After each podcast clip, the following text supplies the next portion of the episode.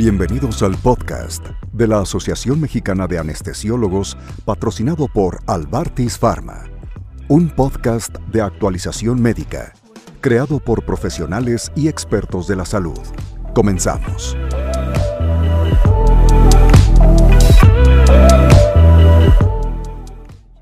Hola nuevamente, bienvenido al tercer y último episodio de esta serie de podcast. Eh, enfocado a, las disnatremias en el contexto de cirugía neurológica. En el primer podcast eh, estuvimos platicando acerca de las bases fisiopatológicas y fisiológicas para entender cada una de estas entidades y en el podcast pasado estuvimos platicando del síndrome de secreción inadecuada de ADH. Toca el turno de hablar de, diabetes insípida y de cerebro perdedor de sal. Eh, bueno, eh, sin más preámbulo, vamos a empezar con la diabetes insípida como tal. Eh, la diabetes insípida se caracteriza por poliuria, polidipsia, en el caso de que los pacientes estén despiertos. Digo, rara vez nosotros como anestesiólogos vamos a tener esa capacidad de ver a un paciente despierto mientras está haciendo eh, diabetes insípida como tal. Nosotros, eh, bueno, vemos a los pacientes y los tratamos de forma aguda y generalmente, bueno, este tipo de, procedimientos los hacemos bajo anestesia general.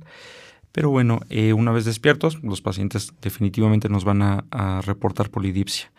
Em, esta es causada por la ausencia de hormona antidiurética.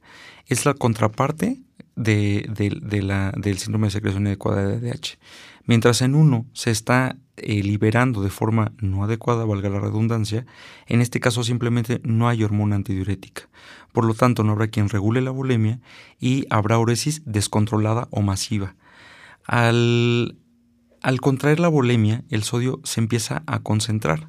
Es por eso que en la toma de muestras nos los van a reportar como hipernatremia. Los volúmenes urinarios aumentados irán acompañados de disminución en su densidad y en el contexto de la cirugía neurológica en concreto, en los tumores hipofisiarios puede dañarse las fibras que comunican la neurohipófisis con el hipotálamo y de esta manera se corta la, la comunicación desencadenando esta falta de hormona antidiurética con el cuadro clínico ya mencionado. Este déficit suele aparecer en las primeras 24-48 horas en el posoperatorio y generalmente remite a los 10 días, si no hay una lesión permanente. Eh, no es común, pero a veces a los pacientes se les tiene que dejar tratamiento eh, sustitutivo ¿no? de forma crónica, aunque, repito, esto no, no es lo habitual. El tratamiento va, encaminado a mitigar la uresis a través de desmopresina o de vasopresina. Digo, esto es muy lógico. Si el cuadro es por ausencia de, hormona antidiurética, pues tenemos que darlo de forma exógena. Y bueno, de esta manera se restablece el sodio y la bulimia. Algo importante también es que en los pacientes que son sometidos a cirugía de hipófisis es importantísimo monitorizar a través de una sonda urinaria el gasto urinario y dejarlo eh, durante el, el posoperatorio, precisamente por la temporalidad que puede tardar en presentarse este cuadro. Y bueno, por otra parte, en el caso del cerebro perdedor de sal, si bien no se conoce su etiología de forma certera, se ha visto en estos pacientes un aumento en el péptido natriurético cerebral. Como vimos en el primer capítulo de, de este podcast, su función es estimular la uresis desechando agua y sodio. Por lo tanto, esos pacientes cursarán con hipovolemia y con hiponatremia. En este caso, y a diferencia del síndrome de secreción inadecuada de ADH, eh, la bulimia no está elevada, no está normal tampoco, al contrario está baja, y el sodio no está diluido, por lo que entonces aquí sí hablamos de una hiponatremia verdadera. Las principales causas en este contexto es la lesión directa del sistema nervioso central, como el stroke, la neuroinfección, traumatismo cronoencefálico y hemorragia subaracnoidea. El tratamiento es reponer el agua con soluciones para mantener el gasto cardíaco. También podemos echar mano de, aminas vasopresoras. Y si el paciente está sintomático, tenemos que reponer el, sodio de la forma ya descrita en el episodio pasado. Em, se ha estudiado también el uso de fluorocortisona y afortunadamente la vida media de los péptidos es muy corta. En, particular, en el caso del natriurético cerebral, dura alrededor de 21 minutos. Eh, y es por eso que habitualmente con las medidas de soporte y la resolución del cuadro desencadenante son eh, más que suficientes para resolver este cuadro. Lo único que sí tenemos que tener, y enfatizo en esto, eh, muchísimo cuidado es en mantener el gasto cardíaco y evitar llevar al paciente a un cuadro de hiponatremia severa en el cual se desencadenen estas manifestaciones clínicas como las convulsiones, alteraciones en el estado de alerta que digo, es muy difícil esto de evaluar el estado neurológico de estos pacientes, puesto que la principal causa es un daño directo al sistema nervioso central. Y bien, con esto abarcaríamos las tres entidades más importantes de las disnatremias en este contexto de, cirugía neurológica.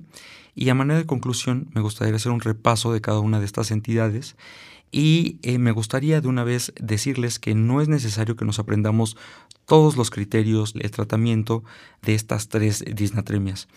Con que nosotros nos aprendemos una, eso va a bastar para que yo pueda hacer los diagnósticos diferenciales y pueda dilucidar el tratamiento. En el primer episodio les había comentado que mi objetivo eh, es precisamente ese, o sea, olvidarnos un poquito de los números, de los rangos, que no está por demás saberlos, pero bueno, con la tecnología, eh, o sea, tenemos alguna duda y es muy fácil buscar fórmulas, números con el celular, con el internet, ¿no?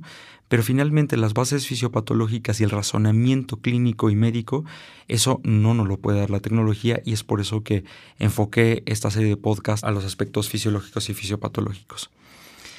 Y bueno, vamos a enfocarnos, el, único que quiero que sí nos aprendamos bien va a ser el síndrome de secreción inadecuada de ADH. Eh, vamos a recordar, mm, perdón que sea tan repetitivo, pero sí, yo creo que si repito y escuchamos el podcast, pues nos va a quedar todavía más fijado en, nuestro, en nuestro pensamiento, en nuestra memoria. Entonces la vasopresina, recordemos que lo que evita es la uresis. En una secreción inadecuada vamos a tener todos los efectos de la hormona antidiurética cuando no es debido. Por eso es una secreción inadecuada, ¿no? No tenemos hipovolemia, no tenemos razón para que haya un aumento de esta vasopresina, de esta hormona antidiurética. Entonces, vamos a empezar con los volúmenes urinarios. En el caso de la secreción inadecuada, eh, como repito, ¿no? la vasopresina, la antidiurética, no permite la uresis, ¿cómo va a estar el volumen urinario? Disminuido completamente o incluso puede llegar a estar ausente. Por lo tanto, el paciente, ¿cómo va a estar su volemia? Puede estar normal o aumentada, porque como no está orinando, está reteniendo toda el agua. Al estar reteniendo tanta agua, el sodio se va a empezar a diluir. Entonces, cuando nosotros tomemos las muestras, vamos a, ver que nos lo van a reportar como hiponatremia. Entonces, hasta ahorita, volumen urinario en el caso de síndrome inadecuado, de, secreción inadecuada, perdón, de, ADH, eh, la orina va a estar disminuida, muy disminuida o ausente la volemia va a estar normal o va a estar baja. El sodio sérico nos los van a reportar como disminuido. Y el sodio urinario, como son muy pocos los volúmenes urinarios, nos los van a reportar como aumentado. Y la osmolaridad urinaria, como va a tener mucho sodio, pues entonces también va a estar aumentado.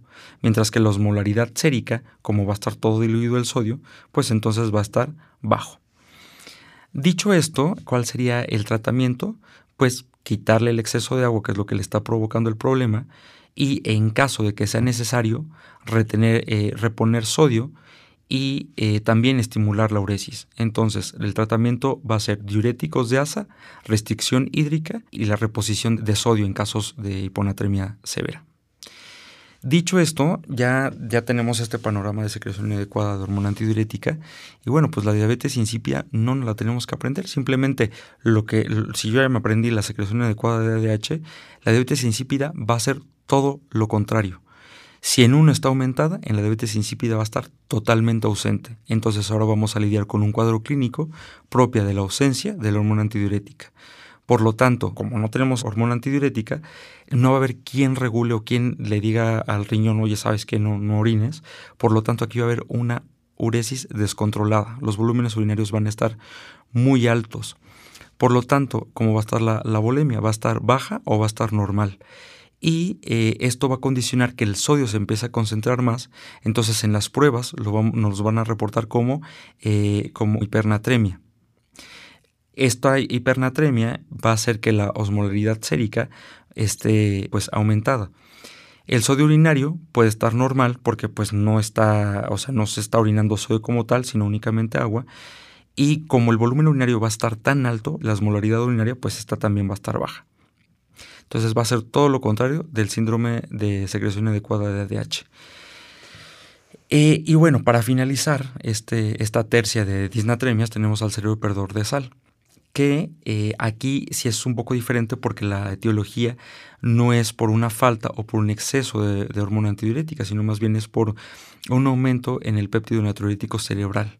Entonces recordemos que un natriurético cerebral, o sea, el mismo nombre nos dice natriuresis, o sea, va a estimular la salida de agua a través de la orina, pero este, a diferencia de la vasopresina o de la hormona antidiurética, aquí sí va a arrastrar el sodio.